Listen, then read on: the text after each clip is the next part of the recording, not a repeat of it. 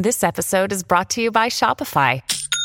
Forget the frustration of picking commerce platforms when you switch your business to Shopify, the global commerce platform that supercharges your selling wherever you sell. With Shopify, you'll harness the same intuitive features, trusted apps, and powerful analytics used by the world's leading brands. Sign up today for your $1 per month trial period at shopify.com slash tech, all lowercase. That's shopify.com slash tech. Qu'est-ce que la philosophie des Lulu Merci d'avoir posé la question.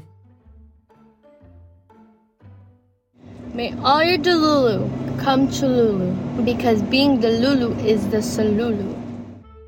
Dans cette vidéo TikTok à plus de 2 millions de vues, Bianca Bernardo, une influenceuse américaine, dit quelque chose comme que tous vos délires deviennent la réalité, car être des Lulu est la solution.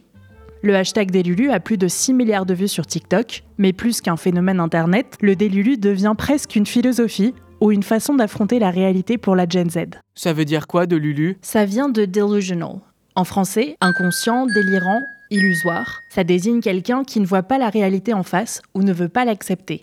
Être délulu, c'est feindre que la réalité est mieux que ce qu'elle est vraiment, pour finir par la transformer à notre avantage. C'est une version un peu parodique et ironique de la pensée positive. Le terme apparaît il y a une dizaine d'années pour désigner les fans de K-pop les plus passionnés et obsédés par leurs idoles, au point de croire qu'une romance est possible avec elle ou eux, et que le temps consacré à ce fanatisme occupe le même temps qu'une vraie relation.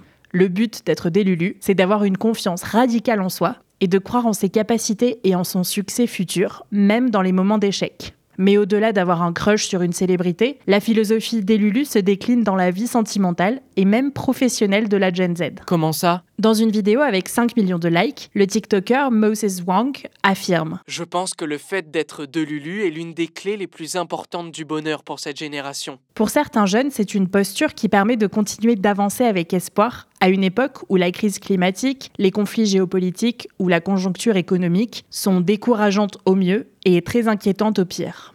Dans le magazine états-unien économique Fortune, la journaliste Rachel Shin observe que dans le monde professionnel, être délulu peut permettre de contrecarrer le syndrome de l'imposteur, surtout pour des personnes souffrant de discrimination systémique comme les personnes racisées ou les femmes.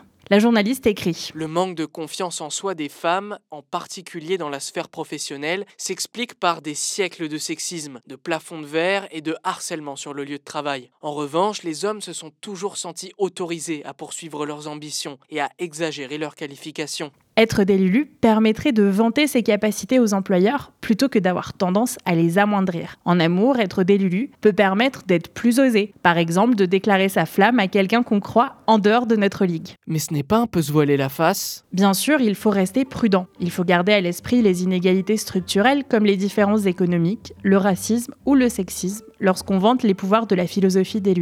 L'auto-illusion peut aussi avoir des effets négatifs, comme une mauvaise gestion de la frustration lorsque la réalité ne va pas dans notre sens. En amour, il faut savoir ne pas être insistant si la personne convoitée n'a pas les mêmes sentiments que nous.